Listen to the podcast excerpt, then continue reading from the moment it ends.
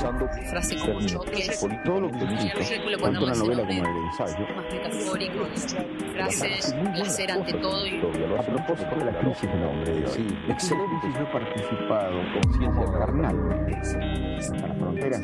Superficial. en La falta de, del concepto de tiempo y de paciencia a, le hice trabajo. Evitar el tiempo de alguna manera. Rituales y repeticiones. Entre el mundo virtual, te mandé un like. y me aterró.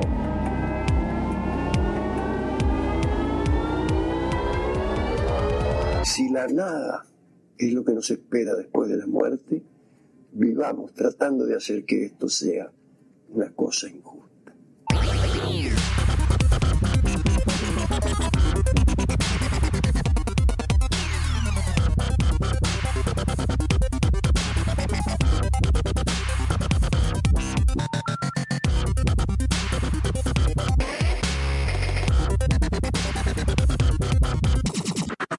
Agora Digital. La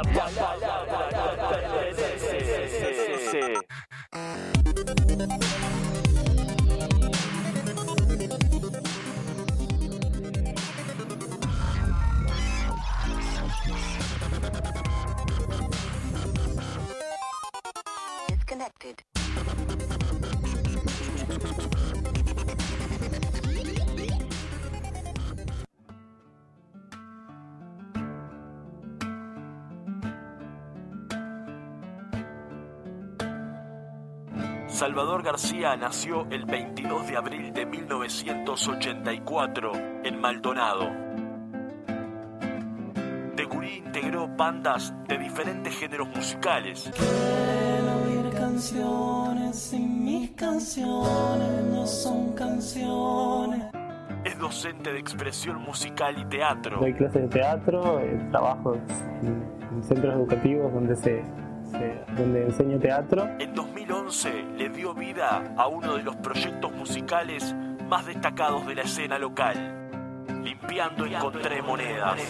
Sí, en 2012 eh, yo empecé a, como tenía el objetivo de grabar un disco solista en principio, al que no quería ponerle mi nombre, eh, entonces medio que me inventé ese seudónimo. En 2012 grabaron su primer disco, Un paseo en bicicleta. Durante el 2014 grabó su primer disco solista, Todavía las nubes. Le damos la bienvenida a uno de los artistas más prolíficos de la escena de nuestros días. Bienvenido al Ágora, Salvador, García. Creo que estamos todos atravesados por una, por una mm, tradición de la canción popular uruguaya que tiene que ver con Mateo, con Cabrera, con Dano Jans, con Lazaroff, con Dino.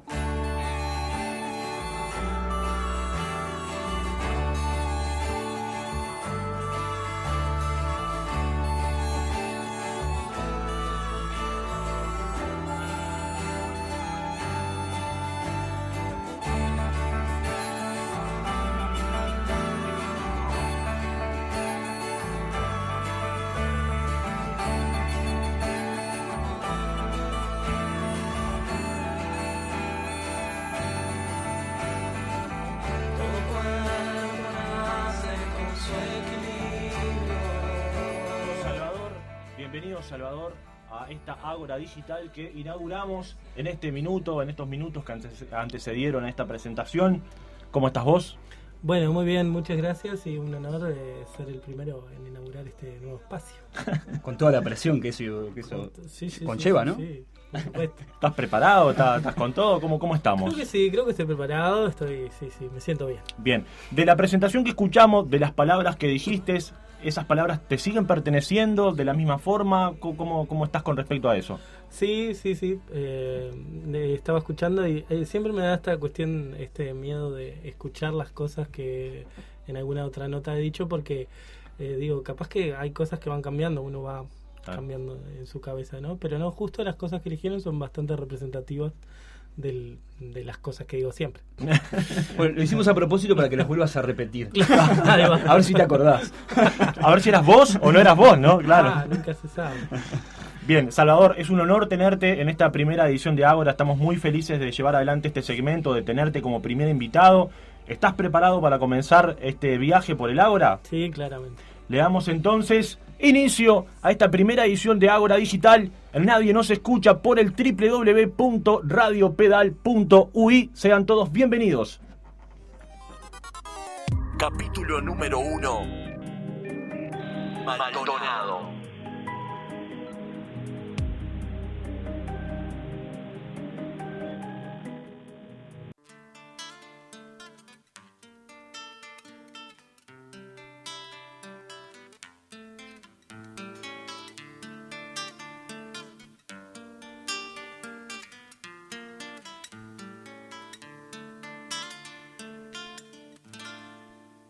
Cántico de gloria corean tus pinares, querido Maldonado, reliquia colonial.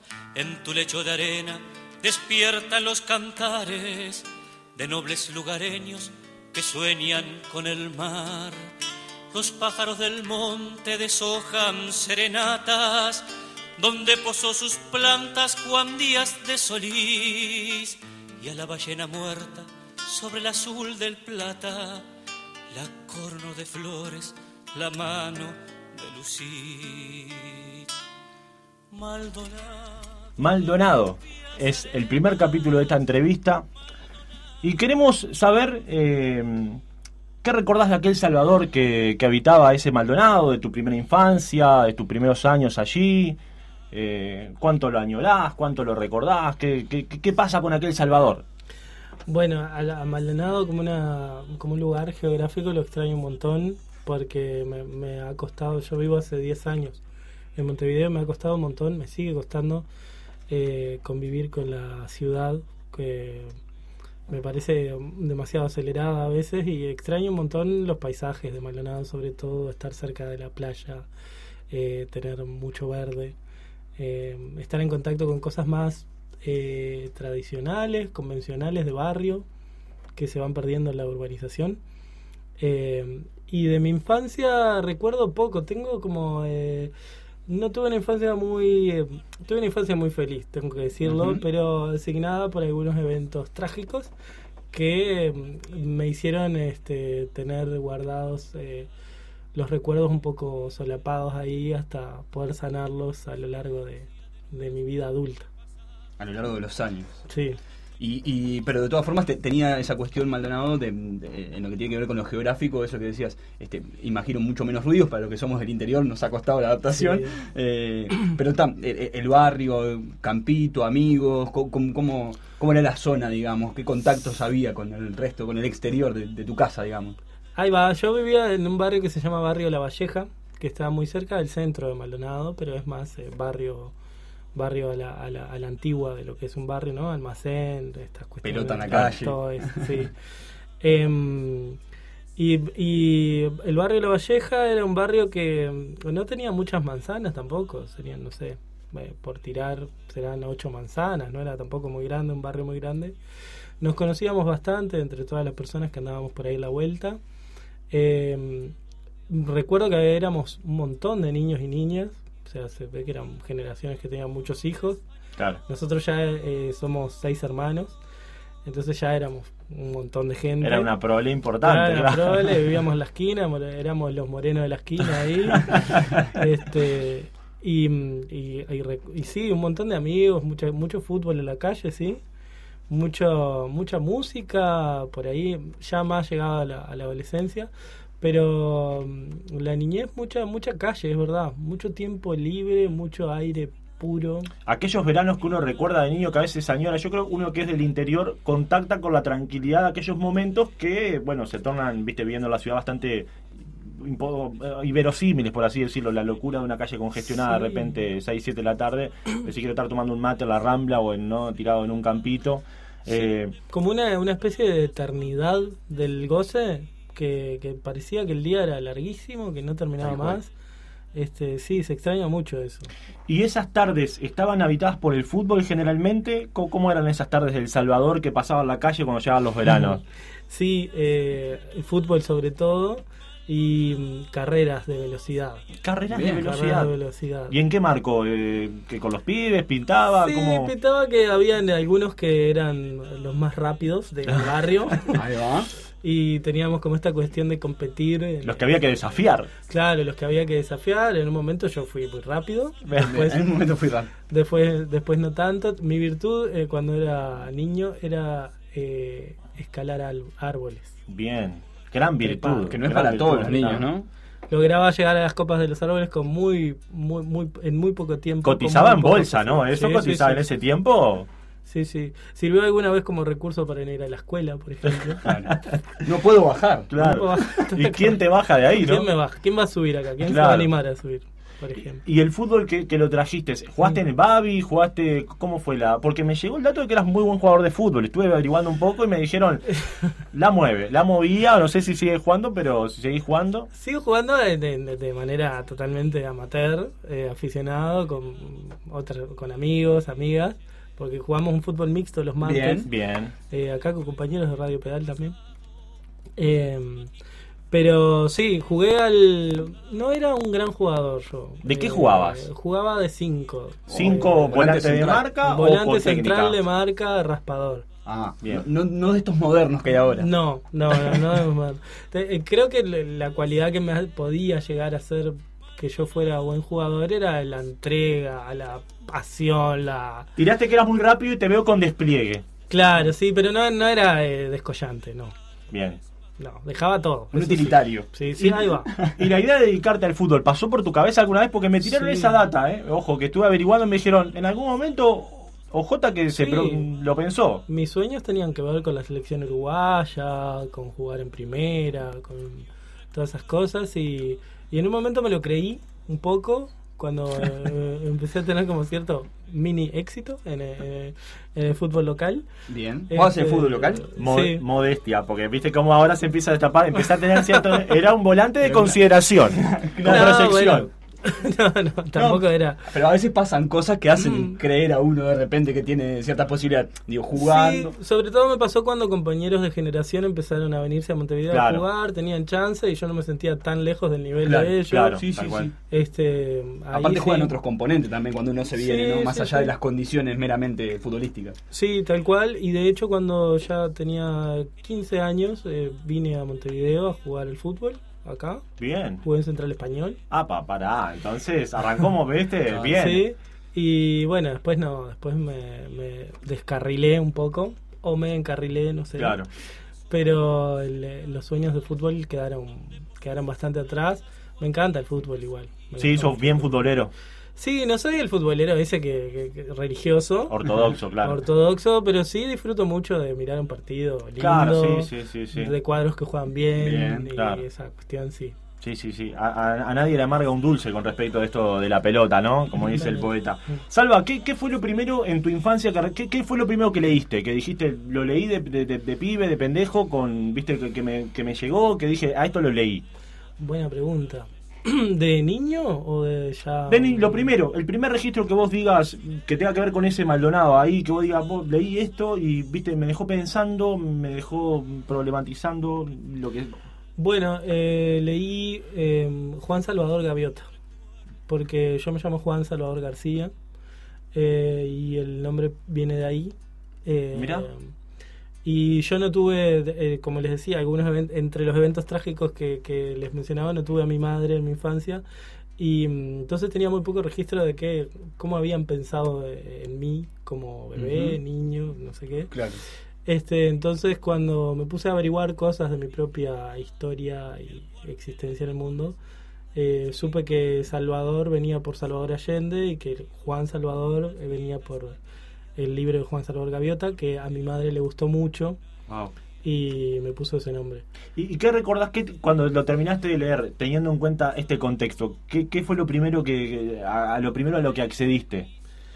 Y mm, a mí me, me pasó que me identificó mucho, que era que parecía que, que era un libro que en un momento sentía que hablaba de, de mi propia vida, De vos, que me claro. parecía muy loco eso. Este y le, le encontré sentido a muchas cosas también a través de sentido ficcional igual, ¿no? Pero digo como que me cerraron muchas cosas Y, y, y, sí, lo que, lo que me removió, digamos, fue esa, esa búsqueda de la libertad, pes- pase lo que pase, digamos. Como. Eso me, como que me conmovió desde ese lugar. Claro. Y ese fue el primer texto que leí, que nunca más lo volví a leer, me dan ganas de leerlo ahora. Bien, es una buena Mm. oportunidad para, Sí. para, para ver qué, qué connotación Sí, sí. ¿no? toma en este momento. Mm. Hablaste de la música, anteriormente dijiste mucha música, como que escuchabas mucha música. En tu casa, ¿qué se escuchaba? ¿Cómo fue? ¿Cómo, cómo accediste al universo musical? En mi casa se escuchaba mucha música uruguaya, mucho Bien. rock uruguayo. Por ejemplo, Por ejemplo, Totem, El Mirá. Quinto, wow. eh, Mateo. Siglo, por aquella época Siglo. Tenía un cassette negro de, de- de esos eh, grabados Sí, así, claro.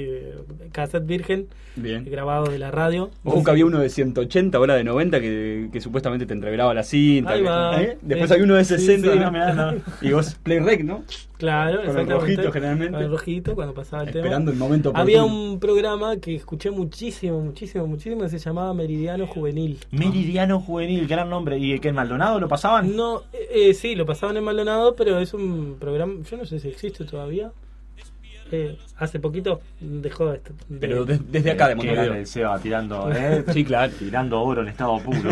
Bueno, y ahí conocías bandas que era eh, increíble conocer, bandas que, que, que sonaban en Montevideo, que eran lejanísimas para quien vivía en Maldonado, y que mm, te daban una pauta más o menos de por dónde andaba la, La movida. la, movida, Claro. la creatividad, este, siempre, siempre mucha música uruguaya, sobre todo. Nickel, recuerdo, recuerdo a Nickel también. Níquel era... De Nasser, ¿no? Sí, Sí. claro, sí, sí. lo- yo tengo Mm. re- algún recuerdo de Níquel. ¿Y eso con qué edad fue más o menos que empezaste a escuchar música por voluntad propia? Que dijiste, me siento a escuchar porque me pinta. Por voluntad propia, eh, yo creo que ya entrado en el liceo, primero, Ok. segundo de liceo, que ahí estaba muy en la onda Rastafari, reggae, Bien. Bien. este, ¿Y, y hubo contacto también ya con los instrumentos a medida que te acercaste a la música o eso fue más fue adelante? posterior, Posterior. eso, fue posterior y mm, Con el bajo arrancaste, ¿no? arranqué con el bajo y Bajo de cuatro cuerdas, perdón que... Sí, Bien. bajo de cuatro cuerdas, en una- ¿Afinado medio estrambólico como haces ahora o no? Normal. No, bastante normal. Eh, yo y, y me acuerdo qué locura porque cada vez que lo pienso me parece una locura que yo componía en el bajo las canciones, ¿no? Componía solo con el bajo. Vos eras el compositor de, de, de la banda. Exacto. Cuando tuve una banda, eh, la primera banda que tuve se llamó Patrulla Walter. Bien. Este, queridísimos amigos de- del barrio. ¿Hay registro Era- de Patrulla Walter? Tiene que haber Tiene en que haber, ¿no? lado, debe ser vergonzoso. ¿Y, y a qué edad empezaste, con- o sea, saliste a la cancha con una banda? A los 15. Bien, queremos eh, mostrarte a alguien que tiene una consulta para, para hacerte. La- Cuando Seba lo disponga, a ver, lo escuchamos. Ah, Salvador, este, tengo una pregunta eh, que te voy a hacer con respecto a, a tu, tu etapa de artista en la ciudad de Maldonado. La pregunta es la siguiente. ¿Puede ser que una de tus primeras apariciones artísticas con una banda de rock haya sido vestido de mimo? Mirá. Qué, qué, qué, qué- qué viaje. Puede ser, puede ser. Eh, puede ser porque. ¡Pa! Me mató. Bueno, la, pregunta que nos podemos hacer para empezar a hilar, ¿cómo llega el teatro a tu vida? O sea, ¿qué llega? ¿La música, el teatro primero? ¿Cómo es la movida ahí? Llegó. Llegaron eh, en momentos similares, pero de formas muy distintas. La música, yo siempre digo algo y me, y me, me lo digo to- con total honestidad. Yo empecé a hacer música para gustarle a las chicas. O sea, yo veía que las chicas le interesaban los tipos que hacían música y lo hice por eso. O sea, no me voy a hacer el careta. Muy bien, muy bien. Sí, sin embargo, el teatro era algo que me movía realmente. O sea, yo sentía un interés muy, muy ¿Y particular. qué fue lo primero que te dijo el teatro? ¿Cómo llegaste al a que el teatro te, te, te moviera internamente? ¿Qué fue lo primero? Lo primero fue que me anoté, no, no recuerdo ni siquiera por qué, me anoté en la escuela eh, de arte dramático de Maldonado. Bien. Y mm, la primera clase que fui me voló de la cabeza, me hizo pensar un montón de cosas y fui yendo y me hice como una especie de, de obsesivo. Claro. Tuve como una obsesión con el teatro en un momento que no paraba de estudiar, leer. eh, hice Mirá. toda la escuela ya y, mm, y bueno, hasta hoy doy clases de teatro, pero eh, me vinculé con el teatro también como a los 16 años, pero de una forma, ya te digo, muy diferente. Una, la- con la música mi, mi vínculo inicial fue muy superficial. Y con el teatro exterior. fue, sí, muy para afuera. Y lo otro fue muy caló en un lugar muy hondo. Aparte en esa edad que ya tenías como más conciencia, ¿no? Porque uno lo primero como que recibe sin mucha voluntad propia, quizás. Sí, sí, sí. Y, y sí, me, re- me removió un montón de cosas que yo no me esperaba también. Claro. Me- eh, pensaba que el teatro era una actividad más como Sí. que iba a pasar. ¿no? Tiene como una cuestión terapéutica ahí que. Como una cosa que mis amigos hacían algunos, me intrigaba, que estaba copado porque la gente que iba a la escuela de teatro por lo general era buena onda, amable. Este, fui para ahí, me, me, me voló la Te cabeza y me, me dediqué mucho tiempo a eso. Y, tu primera banda fue esta que mencionaste hace... Patrulla Patrulla Walter. Walter. Nosotros tenemos algo para, para mostrarte, que Bien. bueno, vos, vos dirás a ver de qué, de qué se trata cuando Seba disponga.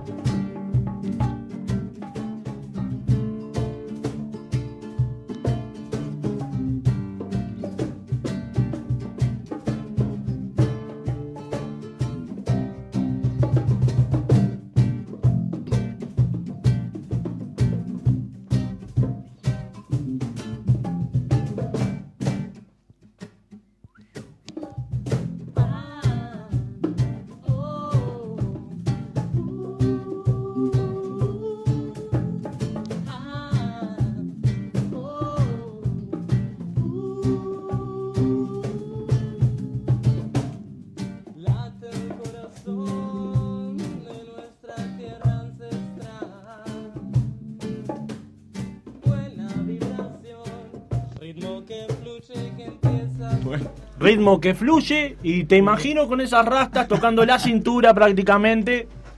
No eran tan largas porque me las cortaba. Me las cortaba de- Había un mantenimiento la- ahí. Sí, sí, sí, era muy dedicado a las rastas. Este, me, me, me las cortaba por el hombro ahí con una maquinita a afeitar. Wow. Cada una por una. Mm. Bien. Para que no quede prolijo. que- Claro, sí, No, sí, sí, sí, que tenga Claro. Toda la estética de peluquería casi, ¿no? ¿Cuántas bandas tuviste en Maldonado? ¿Cuántas bandas fuiste, participaste? Em, no muchas. Em, Maldonado, eh, esta que escuchamos recién es Cunatumba, una banda Claro, de reggae. una tumba, exactamente.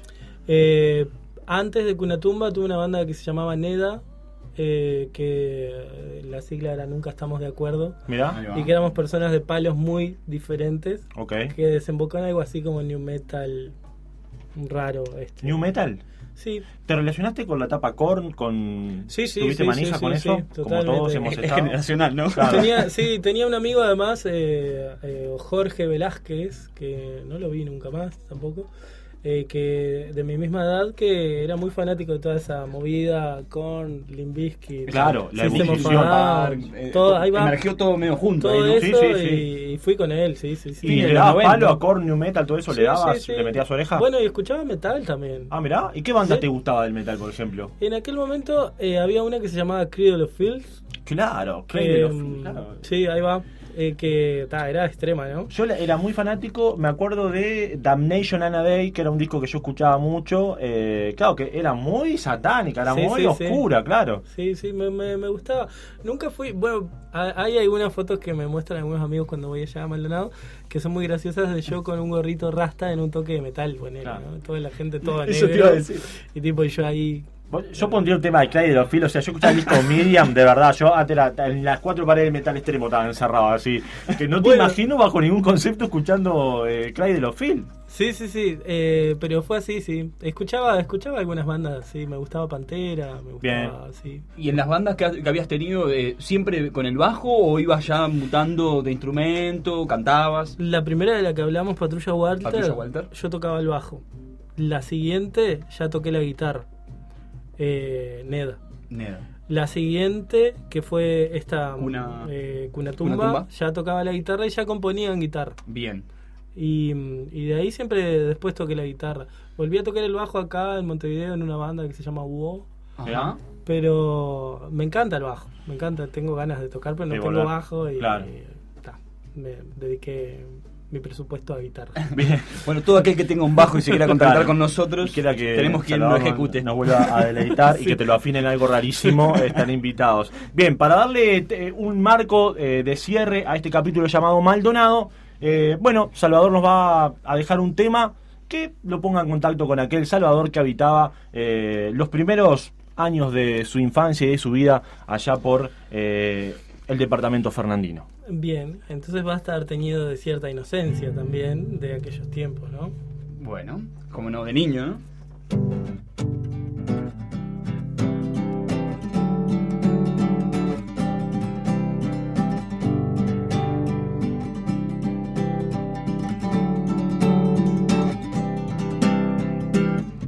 ¿Quién manda? ¿Quién dice los versos más lindos del mundo? ¿Y quién los compila para repartirlos después? Día a día pierdo la cabeza, cansado de verme crecer.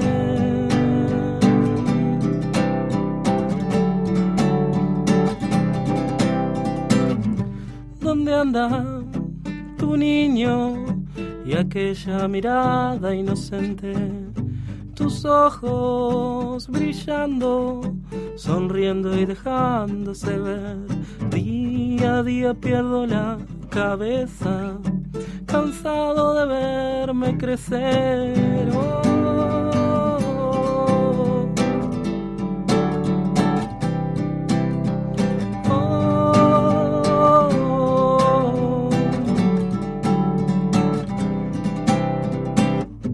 y que de tus besos que andaban buscando sin dueño y que de tus sueños que andaban buscando volver día a día pierdo la cabeza cansado de verme crecer oh, oh, oh. por suerte crezco como un árbol y nadie cuida mi tonalidad. Por suerte ahora crezco como un árbol.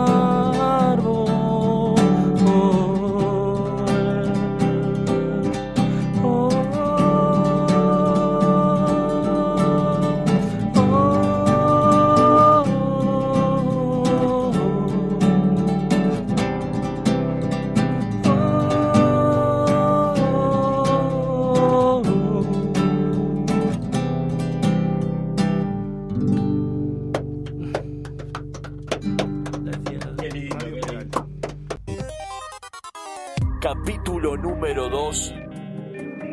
El de canciones.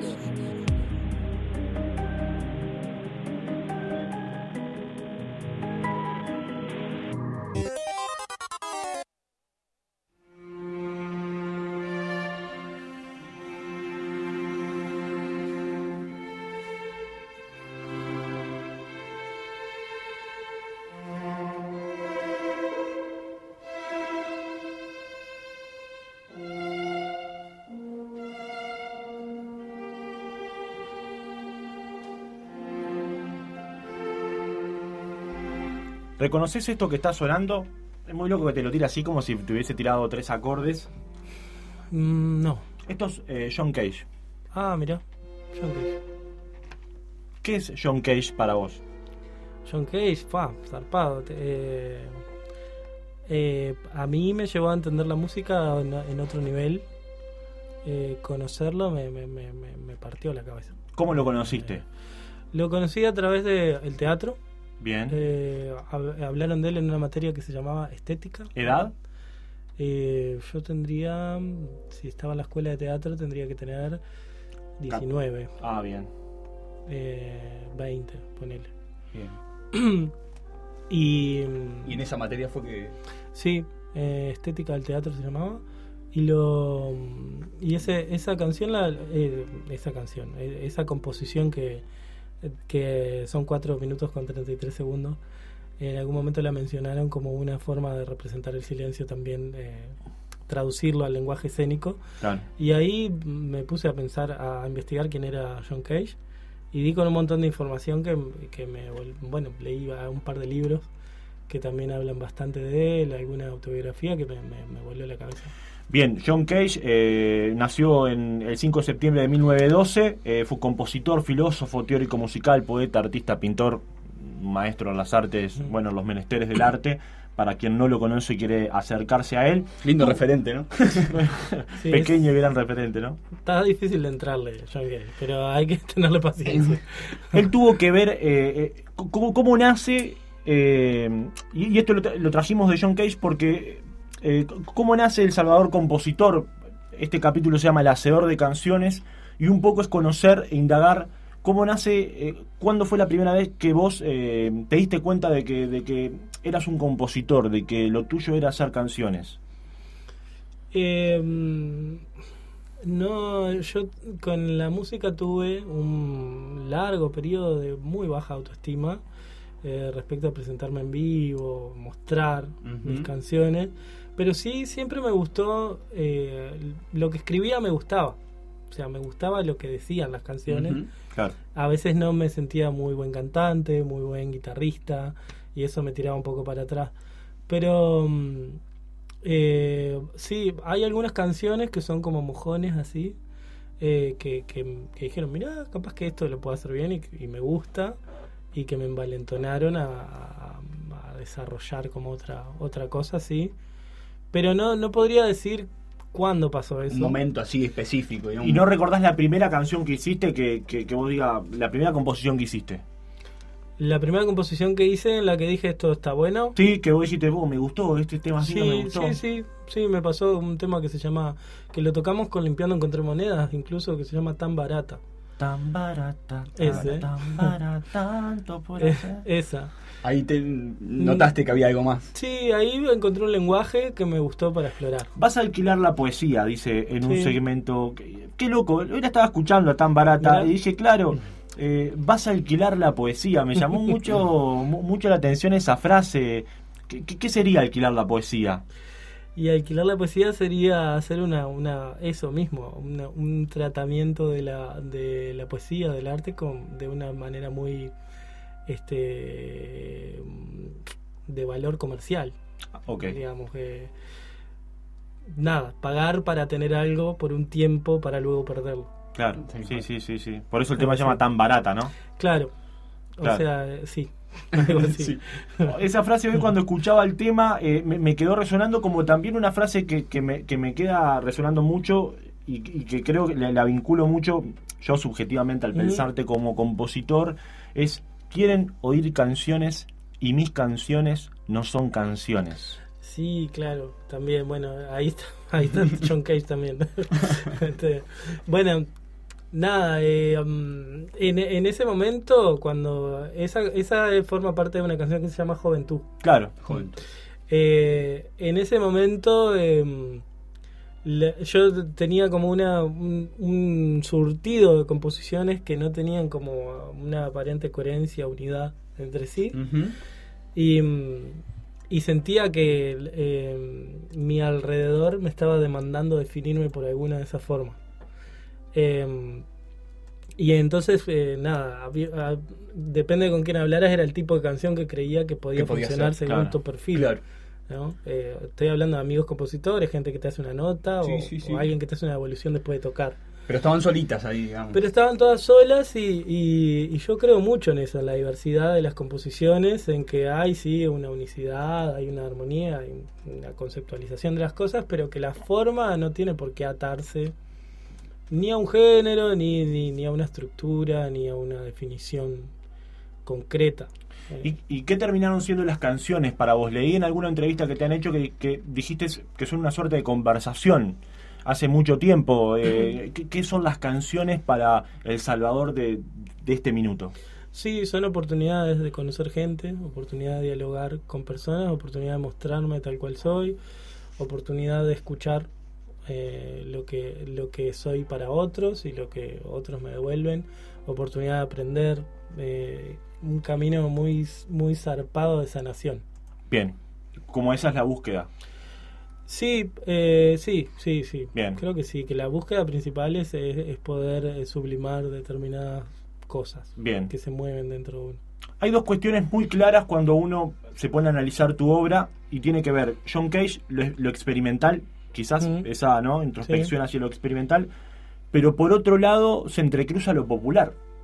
Sí, Y tiene que ver también con el audio que escuchamos al final de la introducción que decía la, tradi- ¿no? la tradición que nos atraviesa todo, de Lazaroff, de Mateo. ¿Cómo Mm. conviven en vos eh, ese universo eh, que después se cristalizó limpiando Encontré Monedas, que después Sí. vamos a ahondar? Pero, ¿qué es en vos lo experimental y lo popular? Bueno, yo creo que una buena síntesis la banda Limpiando contra Monedas fue una buena síntesis de, esa, de ese camino de, entre lo experimental y lo, y lo popular.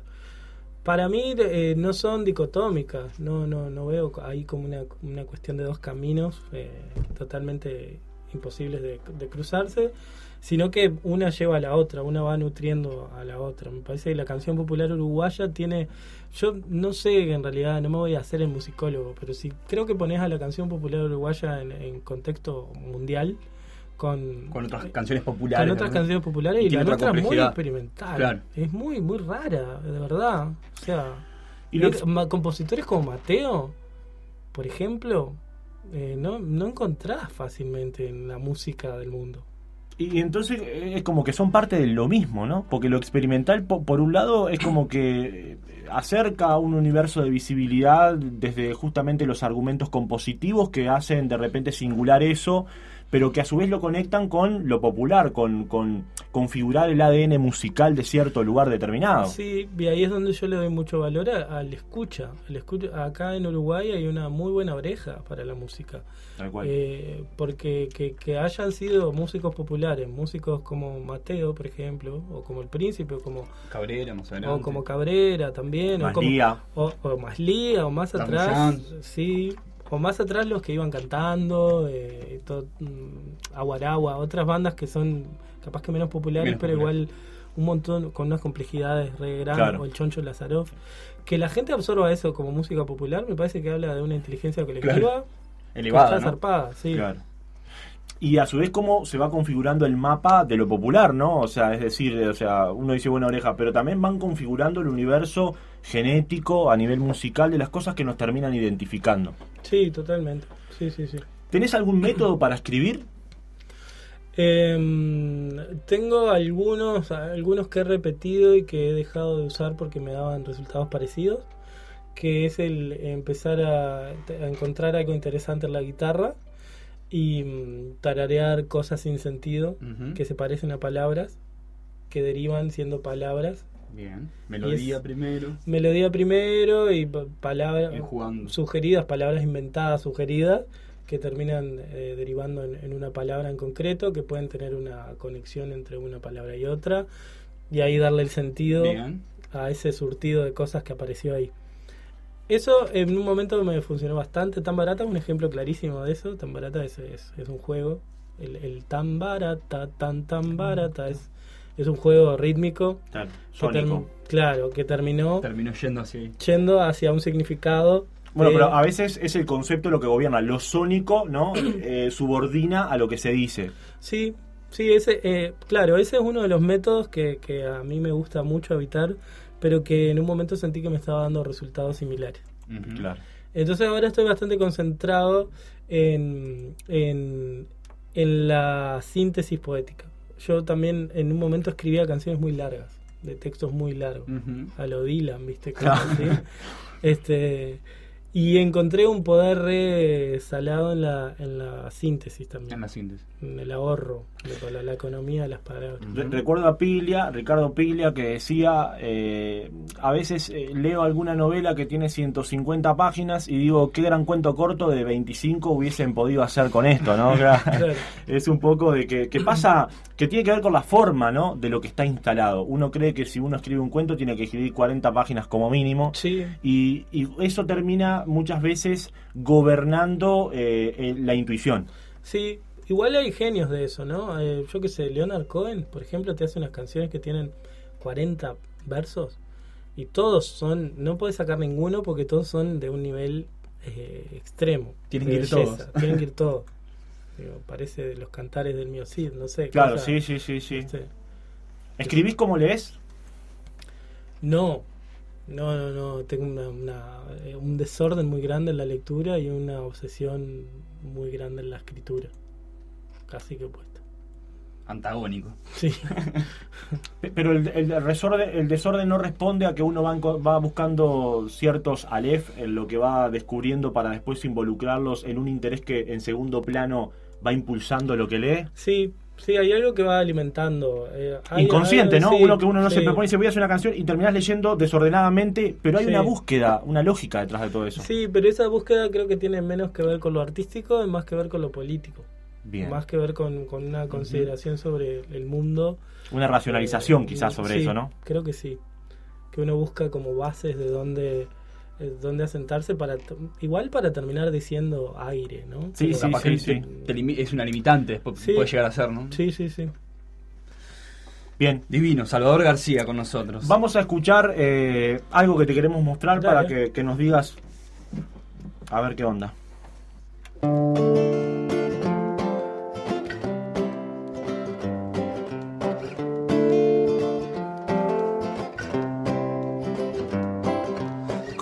A mirar bajo unas de rima las frutas de enero machucándose al sol. Pablo Matías Vidal. Pablo Matías Vidal, un maestro de la canción, un tipo que nos trajo a, a los limpiando monedas un montón de cosas buenas. ¿Te sentís influenciado por su obra? Sí, totalmente, sí. ¿Qué te, qué te- qué te pasó? ¿Qué, qué te movió? ¿Hacia dónde te llevó? ¿En qué te hizo mejor? Eh, a mí me, yo me sentía, cuando escuchaba a Pablo, las primeras veces sentía que yo era un conservador de la canción. Sí, como que lo, lo sentía tan atrevido con la propia poesía, como un... Era tan atrevido con la canción y con la... Ponía palabras muy bellas, versos muy bellos, eh, y de repente metía palabras que eran muy mundanas, convencionales, Ah. que, que a mí me parecían... Me, me- me recuerdo tener como una reacción a eso como de, che, pero saca esta palabra que queda horrible. Una- quedar mejor. Claro, y una vez que entendí la, la estética y lo, lo, lo que más o menos, conociéndolo a él como persona también, lo que más o menos él trabajaba y buscaba o le salía, este me, me, me gustó mucho esa desfachatez, que creo que también tiene que ver con que es argentino. Claro. Eh, pero me, me movió, a mí me movió un montón de cosas re lindas. Fue una influencia muy, muy linda. Un gran amigo además. Bien, genial. Bueno, para cerrar este bloque eh, del hacedor de canciones con Salvador García inaugurando este segmento llamado Ágora Digital, nos vamos a, a darle un cierre con un tema que te haya hecho sentir compositor. Bueno, ya que hablamos tanto de tan barata, vamos a darle a ese. Vamos.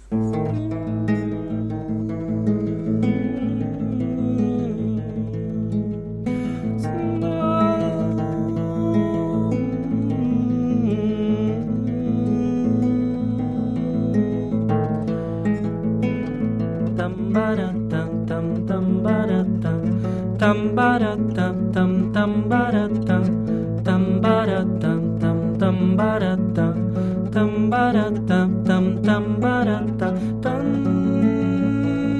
por hacer que hoy quede dormido.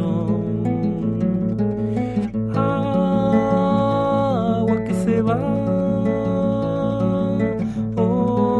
Olor a destino.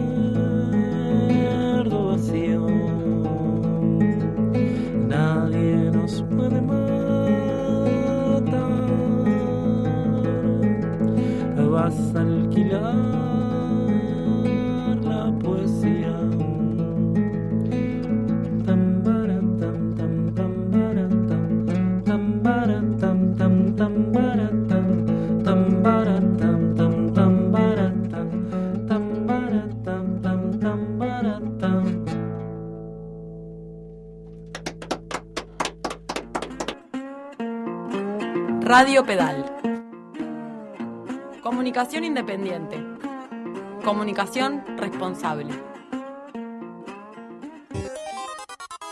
Capítulo número 3. Limpiando, encontré monedas.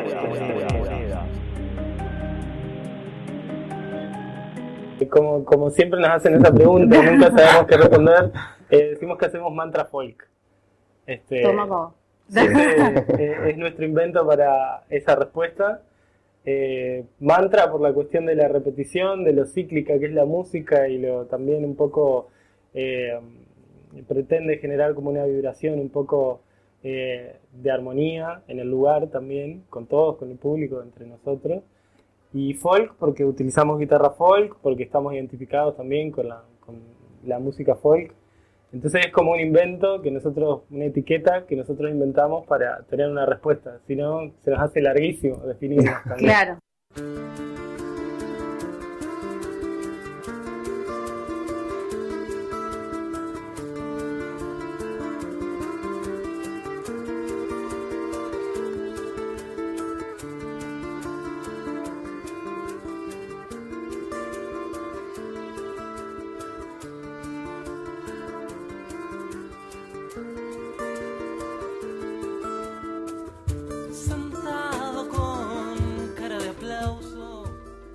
Sentado con cara de aplauso. Eh, inauguramos, sentado con cara de aplauso, inauguramos este tercer segmento destinado a limpiando Encontré Monedas y esta cosa del mantra folk, que tan bien definieron y que bueno. Claro, no, no es necesario volver a preguntárselo, ¿no? Claro, porque quedó clarísimo que se lo que se preguntaba mucho. Que se preguntaba mucho y que tuvieron que acuñar esta, esta invención. La consulta eh, primera eh, es, es la siguiente. Vos, alma mater de Limpiando, temas que habías compuesto, los atraviesa el colectivo y ahí ingresa la dimensión del mantra folk o porque una cosa es individualmente y otra cosa es el colectivo ya disponiendo ciertas lógicas. Sí, eh, yo creo que mm, la búsqueda que yo estaba teniendo en esas canciones eh, la terminó de concretar el colectivo. Eh, y la interpretación de esas canciones eh, fue lo que potenció las canciones. Creo que esas mismas canciones, sin la interpretación de mis compañeros, no, no hubiesen eh, sido lo que, lo que son ahora. Claro. Uno puede rastrear el origen de Limpiando quizás en Humus, aquella Sí. expresión que el Toto Yulelé y, y Matías Seba Matías Seba. Era una cosa muy loca. Yo tuve el placer de presenciarlo var- varias veces en vivo. Improvisaban músicas muy locas, dos Sí. guitarras, y después empezó a intervenir la dimensión teatral. Que Claro. tiene que ver curiosamente con la génesis y el concepto Sí. de limpiando. Esta, ¿cómo, cómo se vincula lo teatral? ¿Cómo, cómo, cómo surge el germen? Bueno, lo, lo que sucede ahí es que nosotros nos conocimos en un taller de teatro.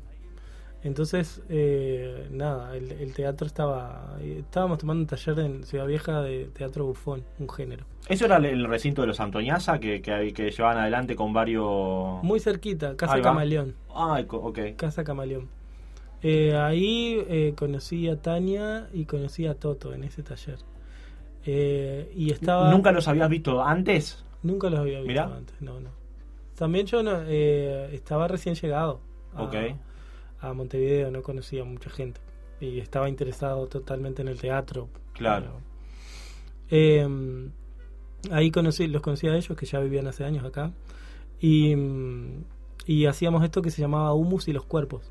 Claro. Que era una, una locura. Hay algún video en experimental. YouTube para que quiera mirar. Sí, hay una locura, sí. sí. Bien, bien experimental, digamos. Muy experimental y que empezó a incorporar danza, interpretación y terminó siendo una cosa rara, muy rara. Yo recuerdo a lo sumo, primero eran dos violas, tipo tirando Sí. viajes, y después aña- añadieron la dimensión del teatro, que supongo que fue a partir del conocimiento Sí. de ambos en Casa Sí. Camaleón. eh, y bueno, se generó todo, todo esto. O sea que limpiando, eh, ¿cuánto hay de teatro limpiando? ¿Cu- ¿Cuánto atraviesa el teatro a limpiando Encontré Monedas? Muchísimo, muchísimo, porque las puestas en escena de los toques han sido siempre pensadas desde una dimensión de lo escénico. Digo, nu- nunca, nunca, no somos o no fuimos una banda que, que, que se tomaba a la ligera al tocar, sino que Bien. pensaba dónde, con qué, de- dónde colocarnos. sonido. Además de eso, eh, estética. Estética. Estética, o sea, vamos a elegir el lugar donde, por qué también, pero cosas que son más del lenguaje teatral, ver de dó- dónde queda mejor, con qué ropa ir, digo, qué gesto Bien. hacer, Claro. qué, qué, cuándo son los espacios para hablar, cuándo son los espacios para no hablar nada. Todo eso lo pensábamos, no era eh, Sí, azar. azaroso. Y eso se, se notaba, yo fui a varios toques de limpiando eh, y a la predisposición de la gente, ¿no? Cómo la gente se subordinaba a lo que limpiando recreaba cuando Sí. eh, to- tocaba en vivo, que, que de verdad. Limpiando surge más o menos en el 2012. Sí. Una cosa así, y 2012. ya eh, en cuestión de un año sacan eh, su primer disco, que es eh, Un paseo en bicicleta. Un paseo en bicicleta. Y el nombre, yo te escuché eh, en alguna, te escuché, te leí en otra entrevista, atinar a lo anticomercial, como una cosa de que el nombre respondía a, a una cuestión de que, de que capaz, o sea, de, de salir un poco del margen de lo comercial. Sí, en que- eh, eso pasó con el nombre de la banda, que Limpiando Encontré Moneda fue un nombre que, que se, se- A mí se me ocurrió como algo que, que nadie relacionaría con algo que está bueno. Como, como, como algo que está... Qué interesante, voy a ir a ver Limpiando Encontré Moneda, ¿no? Como que... A veces los nombres tienen como estas cuestiones pretenciosas de... eh, Que predispone a uno, ¿no? Claro, los herederos del alma, de no sé qué, Ah, tipo, no sé qué, sí, como sí. que ya te ponen en un lugar de tenés que escucharme Claro. y a mí me había gustado jugar con eso. Lo que mm, con el título Un paseo en bicicleta era un poco para, ¿cómo se dice? De, mm, desmitificar un poco la cuestión de, de- de los temas serios que trata las canciones y ponerle un título un poco más, este, jocoso. claro, más eh, que no diga nada muy profundo porque el disco tiene un montón de profundidad en el sentido de las letras. eh, La experimentación de la música. La experimentación. Hay, hay una mezcolanza Claro, de todo. sí, ¿no? hay de todo. ahí, Hay de todo. hay de todo.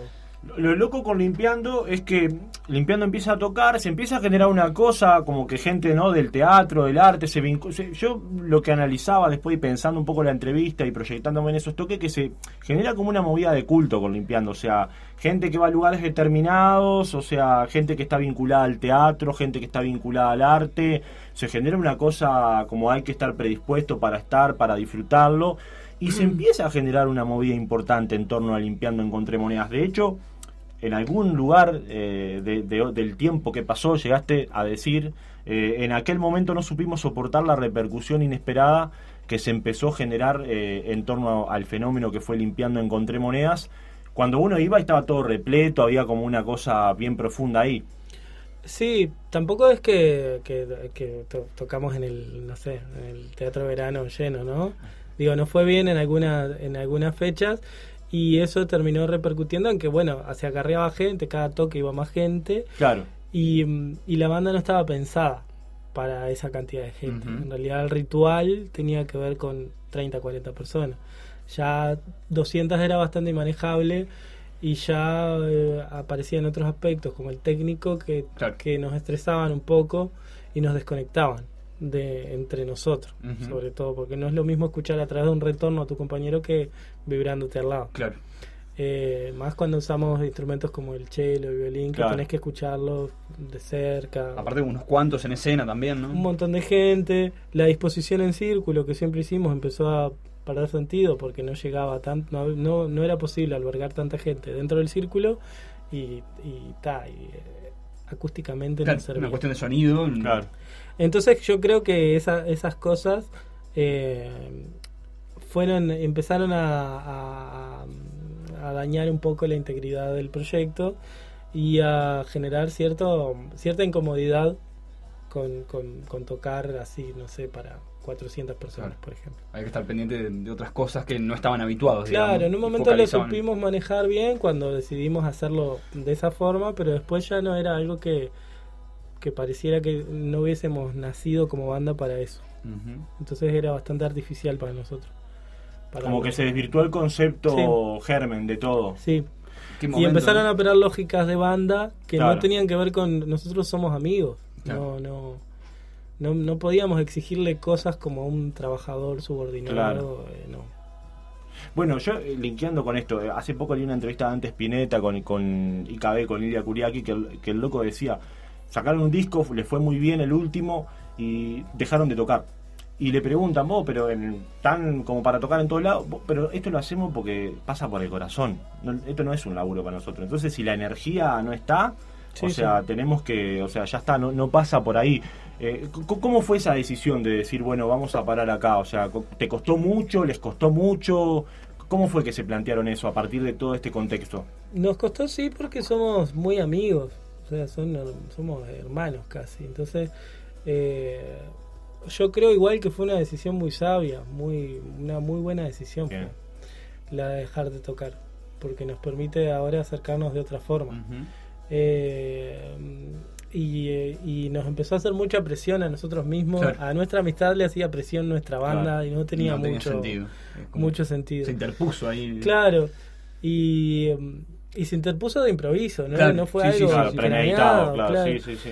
Entonces, eh, nada, creo que fue una decisión que tenía que ver con cuidar lo- los vínculos, cuidar esos vínculos. El otro día, eh, en la nube que interactúa la gente, que es una columna que manejamos nosotros también, que estábamos el otro día, hablábamos de eso, de, de- que Mauro también lo tiró, como de dar ese paso al costado, como de esa sabiduría, de eh, ese momento de que, bueno, hay que parar por bueno por estas cosas, que estas, estas condicionantes de repente. Sí, sí, sí. Eh, Saber cuándo decir hasta acá Sí. llegamos. Y que decir hasta acá llegamos no quiere decir tampoco que las cosas dejan de existir, sino que el, el pasado tiene un significado en el presente y existe. O sea, deja de tocar la banda, pero nosotros seguimos haciendo música. El Toto está haciendo música divina, Tania está Sí, haciendo sí. música divina, el. Santi está haciendo música divina, todos seguimos por... Esas semillas están por todos Claro, lados, digamos, no, no es que se desintegró, sino que mutó a otro lugar. Igual, igual un tema de la forma, ¿no? Porque cómo todo te va imponiendo, porque también está la paradoja que decís vos, nos encanta hacer esto, somos hermanos. La movida empieza como no a, desvirtuarse y te, va llevando hacia un lugar en donde, como vos decís, te, te manda a prestar eh, un equipo de trabajo a lo técnico, porque te vas a presentar en un teatro. Y bueno, eh, eh, yo imagino que ha de costar también, o sea, vuelvo a lo mismo, o sea, decir, bueno, par- paramos acá atendiendo justamente capaz a la salud del vínculo entre todos, ¿no? Sí, porque hay que detenerse a pensar también cuáles son los... Cuando trabajas con amigos creo que es importante prestar atención a en qué proceso está cada uno de lo que está haciendo. Bien. Unos van a estar en etapa como para profesionalizar eso, otros van a estar en una etapa como para a seguir haciéndolo tranqui, otros van a De búsqueda. tener- de búsqueda nada más, otros van a soltarlo y agarrarlo cuando pinte. Mm, Digo, eso está bueno leerlo en los colectivos, porque si no, eh, desbarrancás. Si te querés llevar todos para el lado que vos tenés el interés, Claro. desbarrancás. Y, y limpiando, como para darle un, un redondeo a, a este capítulo, eh, se reúne en el 2017, eh, incluso con variación en la formación también, ¿verdad? Sí, sí, fue una vuelta muy linda. Este, en el- la sala Hugo Balso ahí, hermosa. Con lo de Anatema, con, con- el con ciclo de Anatema, Anatema, exactamente. Este, eh, sí, estuvo divino y así seguimos un año más hasta que el año pasado, Bien. 2018, decidimos que... Hubieron nuevas canciones también. Sí, mu- muchas muchas Una canciones. renovación nuevas. ahí. Sí, todo canciones nuevas. Y componen entre todos, había leído en la última entrevista que habían inte- intentado eh, trabajar textos en conjunto, en cómo está eso. Llegamos a un estadio en el que estaba cocinándose una cosa muy interesante, o sea, limpiando que hubiese seguido era muy interesante. Este porque estábamos eh, eh, ya componiendo juntos, Claro. o sea, escribiendo Bien. juntos. eh, y Una la, salsa distinta. la música siempre fue una creación bastante colectiva, si bien yo traía la estructura, pero ya estaba cocinándose otra cosa que ya estaba más desprendida de Salva. Sí, sí, sí, sí, ya era más colectivo Mm. de producción. ¿Y en qué está limpiando hoy? Si tuvieras que... ¿En qué, qué- qué- en qué está No, limpiando? Y limpiando está en, en lo- en los proyectos de Jonah, Lemole, de Toto Yulele, de Tania Skin, de Santiago Antoñaza, de Julia Soma. Está en sus proyectos musicales que tiene cada uno. Bien, queremos compartir una, una pregunta que te quieren hacer. Respecto al periodo limpiando Encontré Monedas, eh, la pregunta es, ¿cuál crees que es la canción que más representa a la banda? Si vos hoy tuvieras que elegir una de todas las canciones que, que hicimos con Limpiando Encontré Monedas, ¿cuál sentís que es la que más representa a la banda?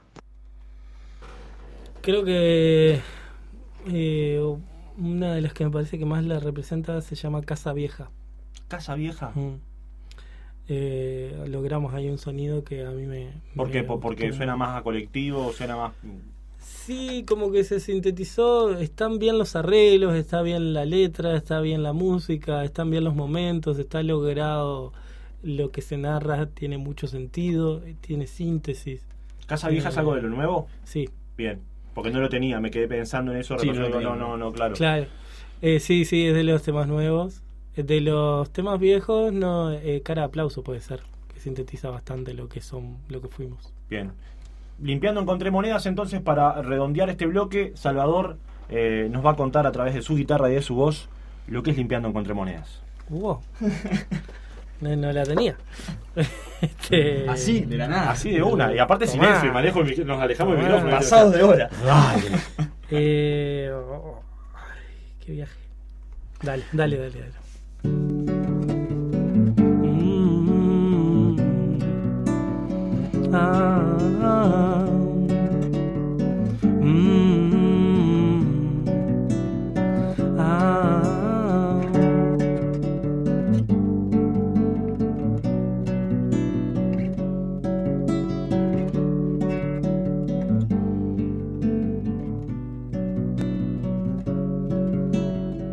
A veces el afán hacer eterno aquel momento te devuelve a un lugar ingrávido y sin movimiento, como si pudieras pellizcar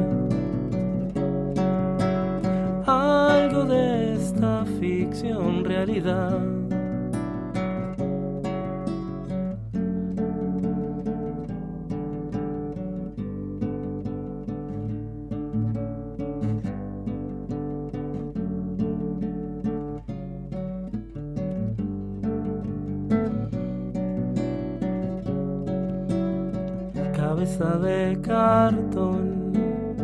No soportaste la certeza atrás de tu esternón. No está tu voz ni tu cabeza. Te asustaste y quisiste escapar. Demasiado tarde, ja ja ja.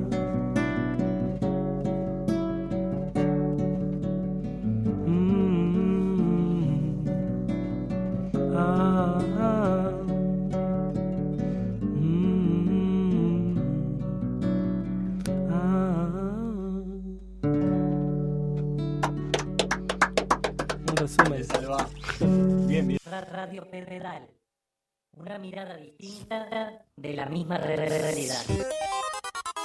Capítulo número 4. Todavía las nubes.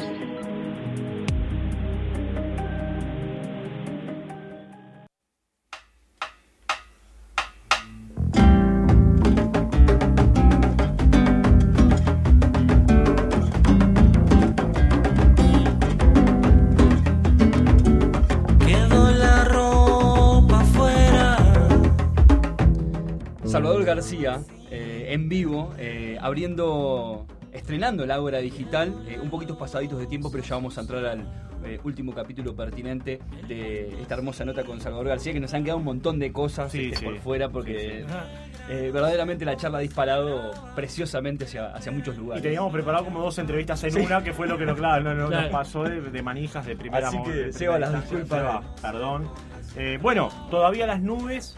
eh, ¿Cómo surge esto de, de, bueno, de decidir hacer un disco solista fuera del colectivo? ¿Cómo surge eso?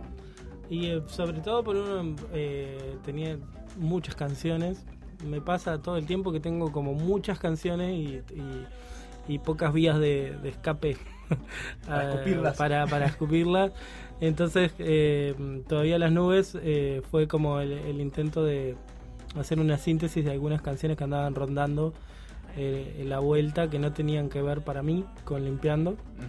Y que y, y que y nada fue un proceso re lindo. Y uh, fue también a mí me costaba mucho usar mi nombre como decir yo soy Salvador García y hago canciones siempre me, me escondía atrás de algún nombre de algún colectivo y esta fue la primera aventura así de decir bueno yo soy esta persona que hace estas canciones como hacerme cargo Así que tiene como otra connotación, Claro, me imagino. claro. Es muy reveladora la frase de la linkeo, quieren oír canciones y mis canciones no son canciones, como, ¿no? que se, como que no sé, como que está un poco de eso ahí detrás o no. y puede ser sí puede ser eh, sí creo eso que- de poner el nombre que vos, decí, que vos decías hace instante de que a veces como que cuesta un poco. Sí, a mí me costó mucho siempre esta cuestión de, de, de ser, eh, a ver, de, de autoproclamarme cantautor Claro. y sentir que tengo algo interesante que, que decir, digamos. Pero eso es un tema estrictamente de autoestima. Sí, ¿no? claro. Que- decías que tempranamente ya te había Sí, generado eso, ¿no? claro. Pero una vez que resolví eso también de, empezó a operar otro problema que era el, el tema de, de no convencerme mucho con las formas convencionales de, de presentarse, digamos, ¿no? Y así era que me inventaba seudónimos y cosas. Claro. Y este, yo creo que este, el disco este es una forma de dejar atrás eso un poco. Dejarlo atrás no, sino de, de bueno, hacerse cargo, hacerse Claro. cargo. Yo soy Salvador y hago estas canciones, Sí, sí, escribo esto y soy yo, soy esta persona. Bien, eh, para otro programa será, hemos dejado de lado toda la parte de que Salvador es un gran promotor de los eh, circuitos de autogestión independientes, con vasta trayectoria en esto, con Anatema en Maldonado, por una cuestión de tiempo teníamos previsto abordarlo, pero por una cuestión de tiempo no vamos a poder. Pregunta, ¿cómo fue la- laburar con un productor, con Pavo Obianchi en esta, en esta ocasión? Porque imagino que vos presentás los temas y de repente el tipo te dice, vos, esto, sacalo, esto no. Y hay una cuestión de que, que tiene que ver con eso de poner, viste, uno el cuerpo a lo que hace y Mm. de que de repente el ego capaz puede operar en... Sí, sí, yo creo que ahí eh, estuvo buenísima la participación de Pau, yo siempre la destaco, que tiene ese disco tiene mucho que ver con él también, porque mm, eh, pudimos sintetizar en 10 canciones. Eh, yo a Pau le presenté como 35 canciones, algo así. 35. Sí, algo así, grabamos todo lo que yo tenía en ese momento. Claro. Y fuimos haciendo como, bueno, ponerle 30, de 30 a 15, de 15. Claro, macerando y algunas ahí más que y quedaron afuera algunas también.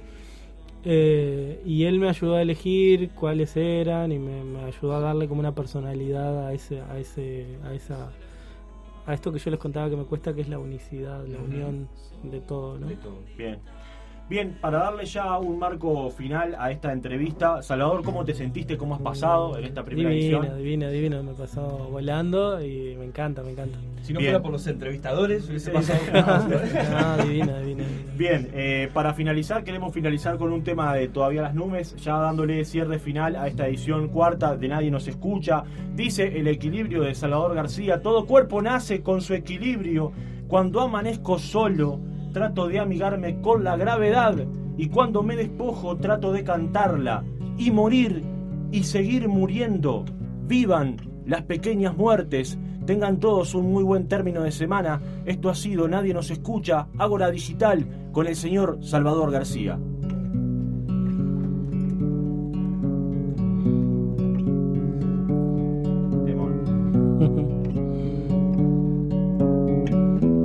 Las los rincones que la luna no adornó. Transformaron en ficciones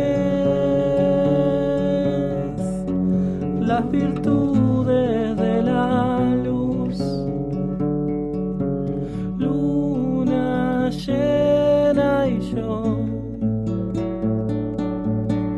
contemplándote.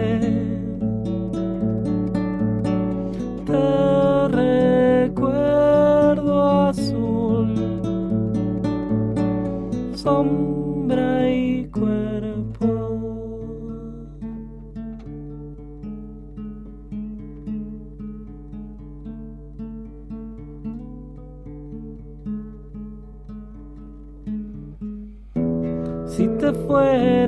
conociendo como te conozco yo.